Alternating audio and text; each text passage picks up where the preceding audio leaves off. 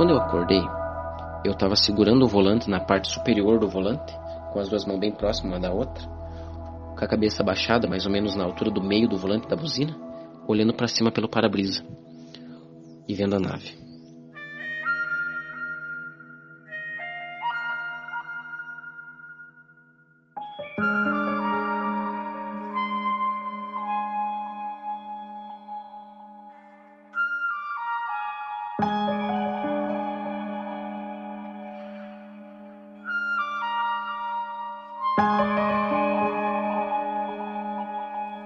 Dois amigos voltavam de uma curta viagem de carro por um caminho corriqueiro, quando algo no céu bem à sua frente os chamou a atenção. Daí em diante, o que você vai ouvir a respeito passará bem longe do comum e corriqueiro. Eu sou Zero, seu anfitrião, e estes são os relatos flutuantes. Explicáveis ou não, Relatos ufológicos surgem aos montes, a cada dia, hora e minuto. Quantos deles você conhece? E quantos casos sequer são relatados? Ajeite seus fones de ouvido e esteja preparado para experimentar um deles agora. Olá pessoal, é, eu sou um morador aqui de Rio Branco do Sul. Eu queria muito revelar o meu nome, mas por uma questão de chacota, uma questão de ridicularização, eu prefiro ficar em, em off, vamos dizer assim. Eu passei por esse avistamento em dezembro de 2017. Eu avistei a nave primeiro, depois eu acredito muito que eu fui abduzido por, pelas coisas que se aconteceram na sequência do avistamento. Rio Branco do Sul é uma cidade calcária, é, tem, uma, tem várias pedreiras é, espalhadas pela cidade. É, a rodovia que eu tive avistamento é a rodovia que liga Rio Branco do Sul a Cerro Azul, né? Cerro Azul é uma cidade bem rural. E nesse perímetro das duas cidades tem bastante linhas, é, linhas elétricas, aquelas torres bem altas de eletricidade. É, daqui até Cerro Azul é só curva, morro, barranco e mata fechada. Não tem casa, no, em 51 quilômetros não tem casa. É uma rodovia realmente muito fechada, né? Mas enfim, vamos para os relatos.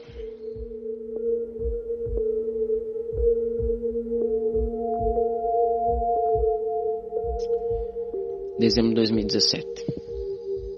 Era, se eu não me engano, a segunda semana, num domingo para uma segunda-feira, né? Eu tinha acabado de chegar do trabalho, na época eu trabalhava domingo a domingo, hoje eu trabalho numa cervejaria.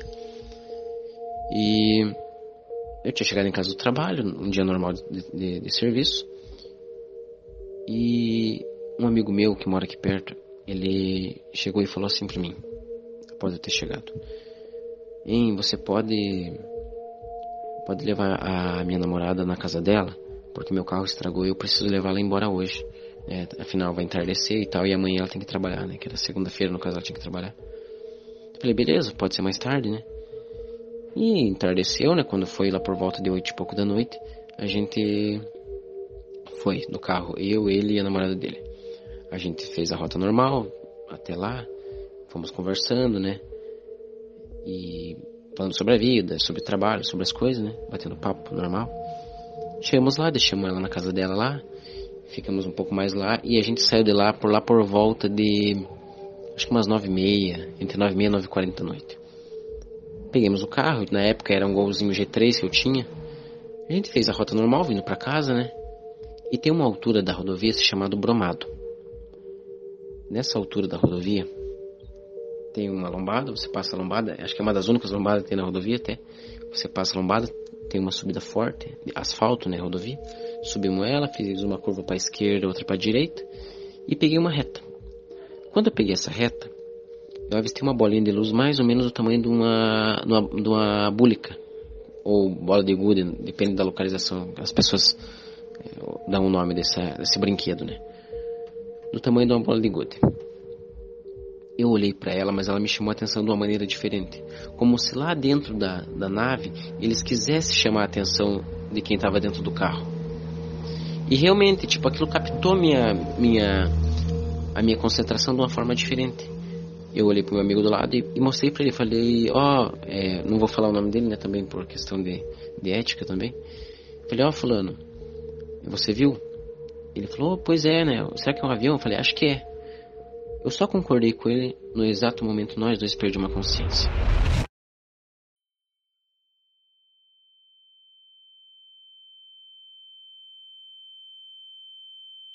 A gente tava, eu, o carro ainda estava em movimento, eu calculo que estava entre 80 km por hora ou 70 talvez.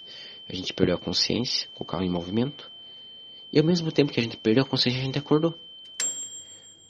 Foi como dormir muito cansado e acordar. Quando você está cansado do trabalho, sabe? Você chega em casa, deita, quando oh, porra, só parece que só deitei. Foi assim que aconteceu comigo e com meu amigo. Quando eu acordei, eu estava segurando o volante na parte superior do volante com as duas mãos bem próximas uma da outra, com a cabeça baixada, mais ou menos na altura do meio do volante da buzina, olhando para cima pelo para-brisa e vendo a nave. Ela tinha mais ou menos entre 6 e 7 metros de diâmetro. Ela era uma bola de luz, luz bem branca, não era amarela, não era vermelha, como tem nos outros relatos, ela era branca, branca mesmo. Só que era estranho que a luz dela era uma luz ofuscante muito clara, mas não iluminava a rodovia, apesar de ela estar 5 ou 6 metros de altura nossa.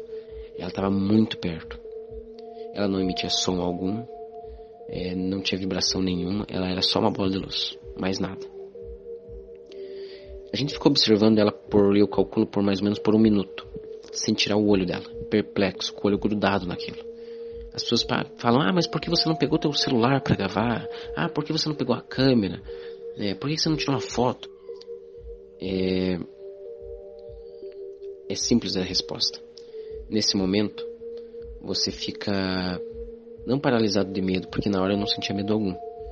Você fica muito impressionado com aquilo. Você não consegue acreditar no que você está vendo.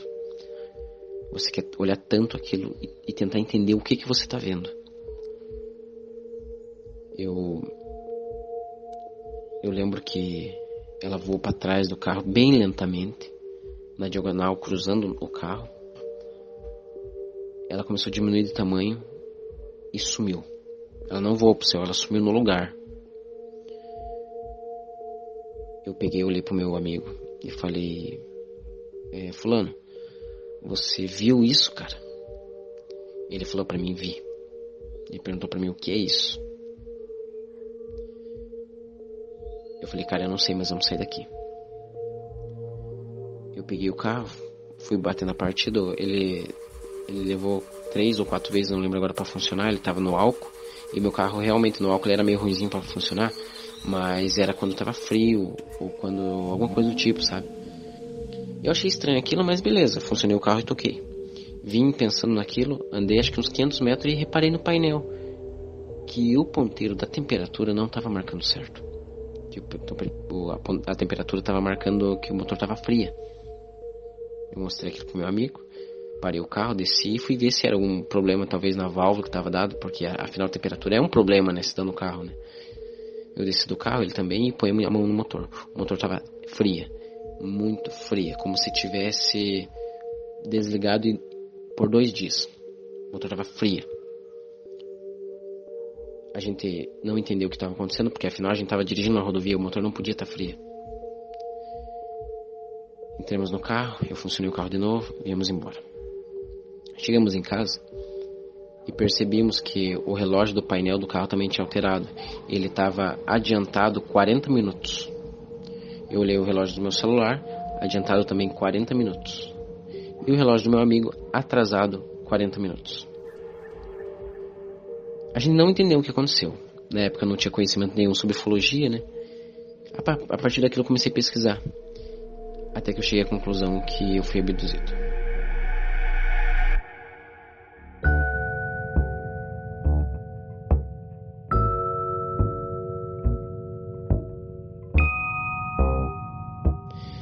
As pessoas perguntam para mim se eu tive algum alguma cicatriz, alguma mancha ou modificação física no, no meu físico, no corpo, né?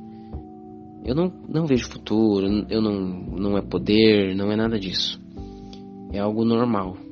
É como se eu tivesse num ambiente e o meu cérebro conseguisse é, entender as coisas que acontecem ao meu, ao meu redor. Às vezes eu estou em algum lugar parado e chega alguma informação sobre algum assunto que, que, que é de importância para mim.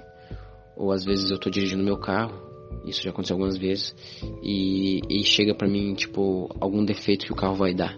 Não é ver o futuro, é como se o carro começasse a dar o defeito e, e o meu corpo portar ali dentro do carro, tiver, é como se eu tivesse conectado.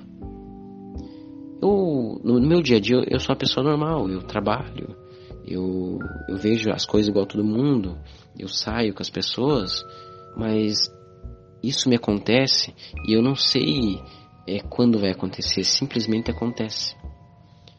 Eu estava conversando com uma moça é, ontem mesmo, eu estava conversando com ela, ela contou de alguns relatos que também ela já ouviu de outras pessoas, e ela falou que era possível que algum dia eu tivesse contato é, direto com eles talvez visse alienígenas pelo, pelo grau de contato que eu já tive, porque as outras pessoas normalmente que tiveram contatos, e várias vezes, né, é, elas tiveram contato direto com esses seres. Hoje em dia eu não sei, eu não tenho preparamento psicológico para ver isso.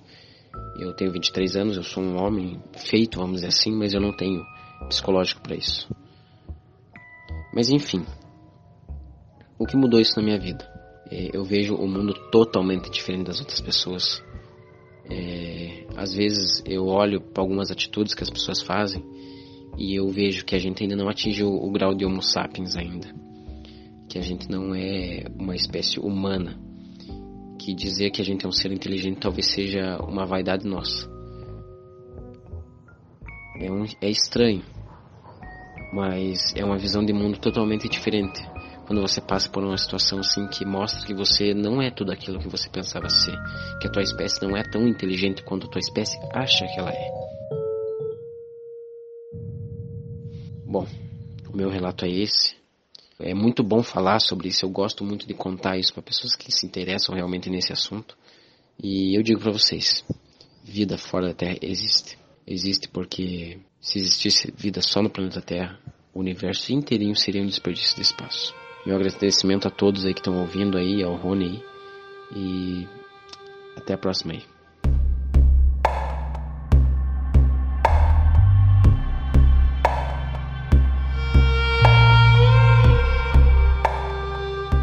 Alguns detalhes desse relato chamam muita atenção, como o fato dele não estar sozinho na experiência, o tempo diferente dos relógios, o motor frio, como se muito tempo tivesse passado, e principalmente as consequências que ele diz ter herdado após a experiência. Se você tem uma opinião sobre o caso, te convido a visitar o nosso Instagram @relatosflutuantes e deixar o seu comentário na postagem desse episódio. Se assim como ele você tem uma experiência e quer nos contar, o nosso WhatsApp é o 28999834185. Manda pra gente uma mensagem de áudio Lembre-se de escolher um lugar silencioso e não se esqueça que a sua identidade é facultativa. No entanto, quanto mais detalhes você nos enviar, mais rico vai ficar o episódio.